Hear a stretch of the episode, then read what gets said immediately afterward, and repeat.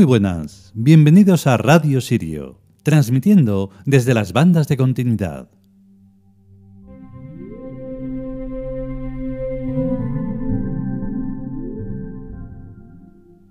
Volvemos con otro capítulo del libro de Renenet. Verde. Eh, es tan extraño que no sé ni describirlo, porque eh, tenemos varias teorías, eh, varias teorías sobre cómo fue este capítulo, pero queda en una en un absoluta misterio. Es una incógnita, un de todo. Y eso es impactante realmente comprender que puede ser parte de un sueño, puede ser parte de una un universo paralelo que está ahí, porque como lo grabé también este hace tiempo, siempre que lo leo eh, me parece estar en esa habitación, es una habitación misteriosísima. Espero que, sepáis eh, captar lo que se vive ahí. Vamos con ello.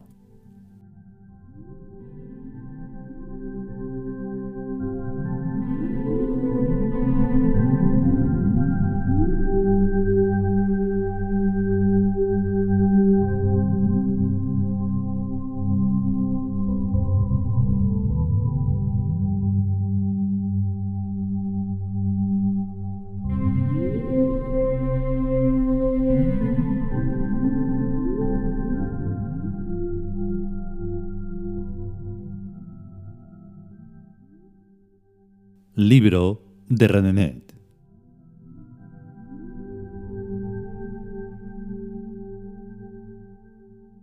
Cuarta entrega.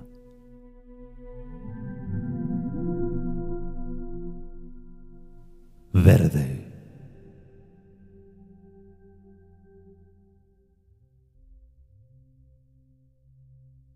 ¿Cree usted en las brujerías? Hombre, claro, y añadió, mejor que no me pregunte cómo funcionan. Luego se hizo el silencio. Y en el silencio rodaron los pensamientos, concertándose diversamente como al azar, sin lo que llaman un objetivo bien definido ni mal. Salió un chorro de humo por la comisura izquierda, y unos seis centímetros más arriba una mirada oblicua en igual dirección interprétese como sonrisa. Es que... Y sonó el teléfono, pero era un error. Evidentemente no placía a los dioses que la conversación continuara en aquella dirección, o más exactamente por aquel camino. Bueno, ¿y qué? Eso el espíritu se alejó un par de yardas, a fin de desperezarse con comodidad. Por toda la faz del planeta continuaron rodando trenes, autobuses y turismos de las matrículas más diversas. La confortable seguridad ante todo. No hubo temblores de tierra ni erupciones volcánicas, y en todos los laboratorios del mundo donde no era festivo, los beatíficos rostros de los científicos de bata impoluta parecían estar diciéndose para sus adentros. Esto marcha. Y asimismo las golondrinas seguían sin novedad. Las golondrinas y también los pingüinos, de andar misterioso. Yo desde luego pienso que... Era mentira, la gente no piensa. ¿Qué es lo que piensa usted si puede saberse? Que esto de la brujería... Ya. El del ya cogió un conglomerado de amatistas en bruto. Lo miró de canto y por el envés. Parecía tocino mineral, pero muy bello. Lo olió. No olía a tocino. Volvió a olerlo. No olía absolutamente a nada. Lo olió por tercera vez con un cierto dejo de furia neutral. Le enfureció la mudez de su olfato. Dejó la amatista donde estaba. ¿Y bien? Que mientras no haya pruebas... El otro dijo que sí con los párpados y plegando la cara en meditación. Yo por mí, si usted quiere, le lanzo un hechizo que lo dejo seco. El otro, el otro otro, se sobresaltó. Ya venía notando como un cierto aire de inconveniencia, y además que no entendía nada. ¿O casi mejor que pongamos música? Sí, tal vez, asintió el amenazado con aire molesto.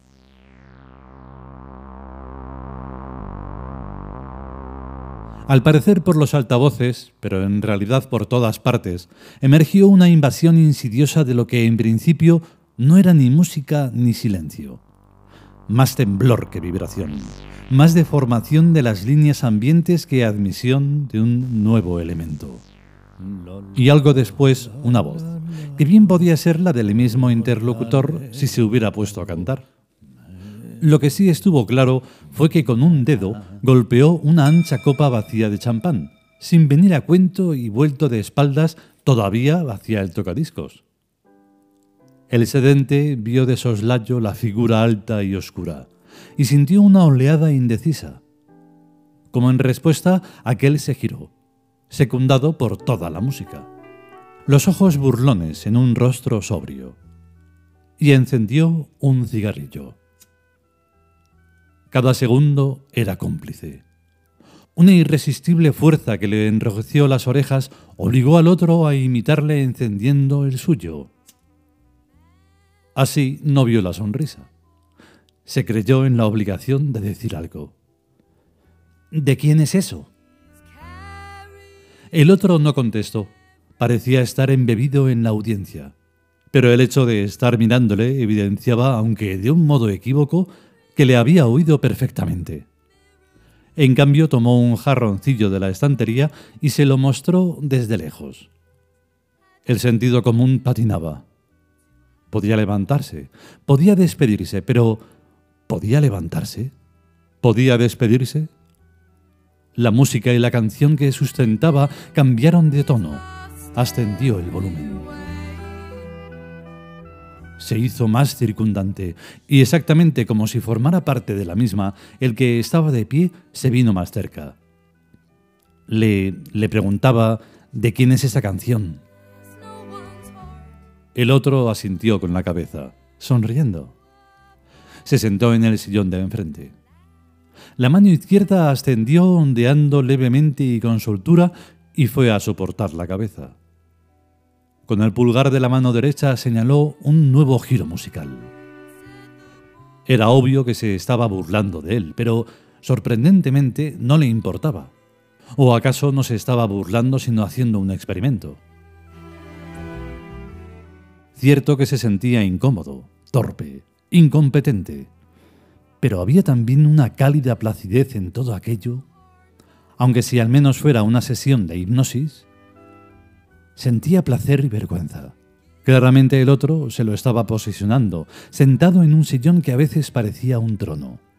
La sensación de hallarse en una situación fuera de lo humano, acaso celestial, acaso satánica, inquietante y confortable a la vez, ambigua y acaso ridícula, pero sin ninguna opción para reírse, cerrada, opresiva y liberadora, compulsiva hacia algo que no sabía o que fingía ignorar y esto aceleraba el ritmo de la sangre en su garganta, o que tal vez realmente ignoraba y fuera revelador, glorioso como la presencia del otro llenaba toda la estancia, glorioso como sus ojos llameaban, los nervios del interior del tórax centelleaban finos relámpagos, glorioso como todo el aire de la habitación parecía haberse escapado como un soplo primaveral lleno de vida, de verdor exuberante, de golondrinas venidas del país de los hielos, de hielos blancos, montañas de hielo, playas de hielo donde anidan pingüinos blanquiazules,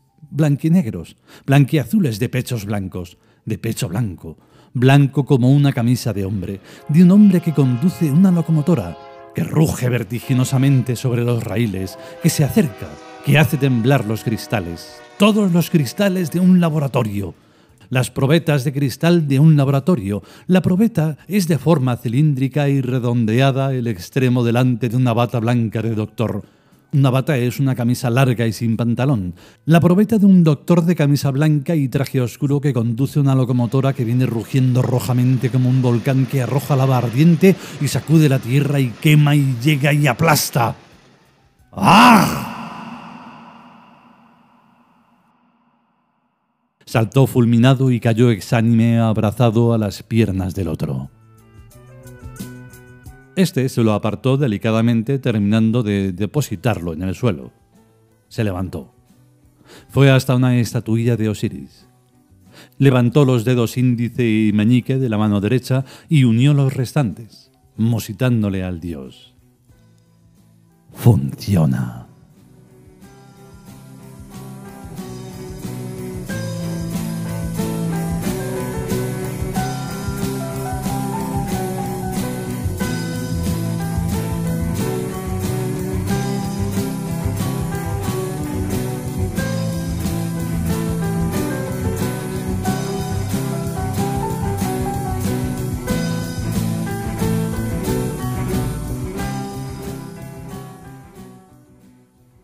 Y hasta aquí el capítulo verde del libro de Renenet.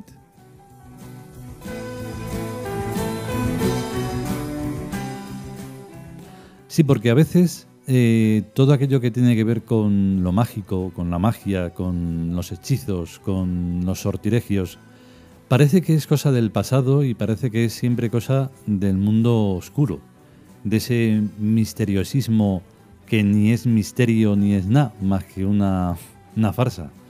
Y entonces a veces pues hay que mm, coger a los malos y a las malas personas y hacerles cosas normales que al final dan más miedo que aquello que está disfrazado de oscuro y que ni es oscuro ni es nada.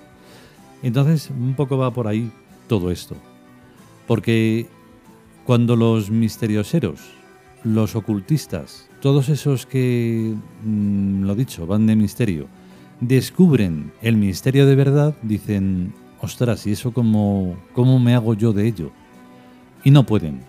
Al final mm, son tan burdos que, que no se dan cuenta que están ante el verdadero misterio. Ese, esa cosa que, que es la trascendencia y demás eh, temas metafísicos que no saben comprender, porque no está en ningún libro que tengan del, del cultureta de turno y entonces pues no hay nada, está el vacío y ya está. Y entonces ante Osiris pues no hay nada que hacer. El caso es que es así. Eh, si podemos y sobre todo si queremos, volveremos con un nuevo capítulo de quien sea. Yo pienso que van a ser ya otra vez los dioses amerindios, pero no estoy seguro. Venga, a estar bien. Hasta luego.